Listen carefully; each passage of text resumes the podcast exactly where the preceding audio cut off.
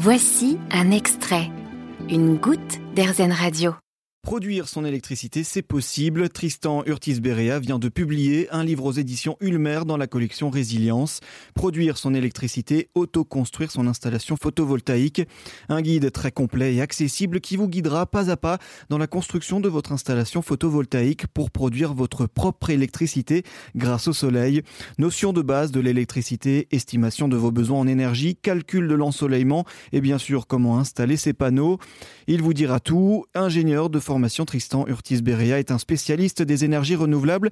Il a notamment travaillé au sein d'Acuo Énergie, un producteur d'énergie verte, où il était en charge du développement solaire. Et créer sa propre production d'énergie n'est pas si compliqué que ça. Il n'y a vraiment pas besoin d'outils particuliers, en tout cas d'outils que, les gens n'auraient pas. Il vous faut des tournevis, euh, une clé. Euh, une visseuse et ça s'arrête là. Donc c'est vraiment euh, à ce niveau-là accessible à tous. Vous n'avez pas besoin d'outils spécifiques. Le matériel, aujourd'hui comme c'est quand même très démocratisé, les installations solaires, il y a des vendeurs de matériel euh, en ligne, hein, je donne quelques noms dans le livre, qui vous fournissent des kits complets. C'est-à-dire que vous n'avez même pas à vous questionner sur euh, acheter chaque équipement séparément parce que vous aurez fait votre bilan, vous savez qu'il vous faut installer telle puissance, et après vous achetez un kit de telle puissance, et tout vient dans ce kit, les câbles, les panneaux et les petits euh, équipements. Et donc il vous reste plus qu'à installer.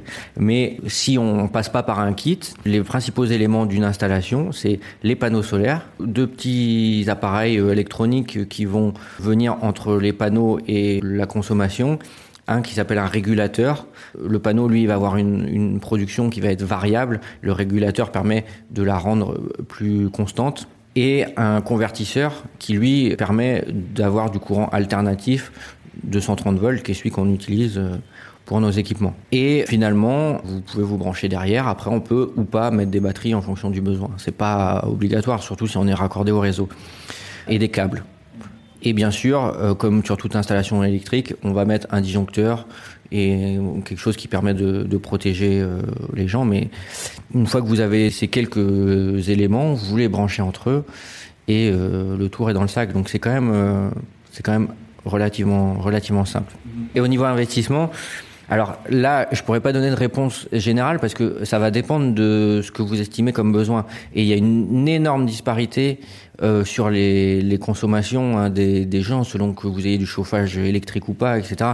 Donc euh, vous pouvez vraiment passer du, du simple au x10 en fonction de votre consommation. Donc c'est vraiment essentiel de commencer par estimer sa consommation et de la réduire au maximum, parce que plus vous la réduirez, moins vous aurez besoin de matériel. Et ensuite, ça dépendra aussi du choix que vous faites euh, en termes de matériel, de, de marque et de fournisseurs de matériel. Je donne aussi plus de détails dans le livre.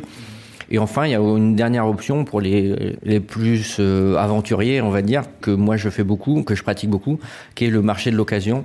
Parce que aujourd'hui, il y a un énorme, on, on le sait pas, mais il y a un énorme marché de l'occasion dans le solaire qu'il y a beaucoup d'installations solaires euh, industrielles, commerciales, où euh, on préfère changer les panneaux, pas parce qu'ils marchent plus, mais pour euh, en mettre des nouveaux qui sont plus performants. Et on se retrouve d'un seul coup avec des milliers de panneaux disponibles sur le marché à un prix vraiment dérisoire.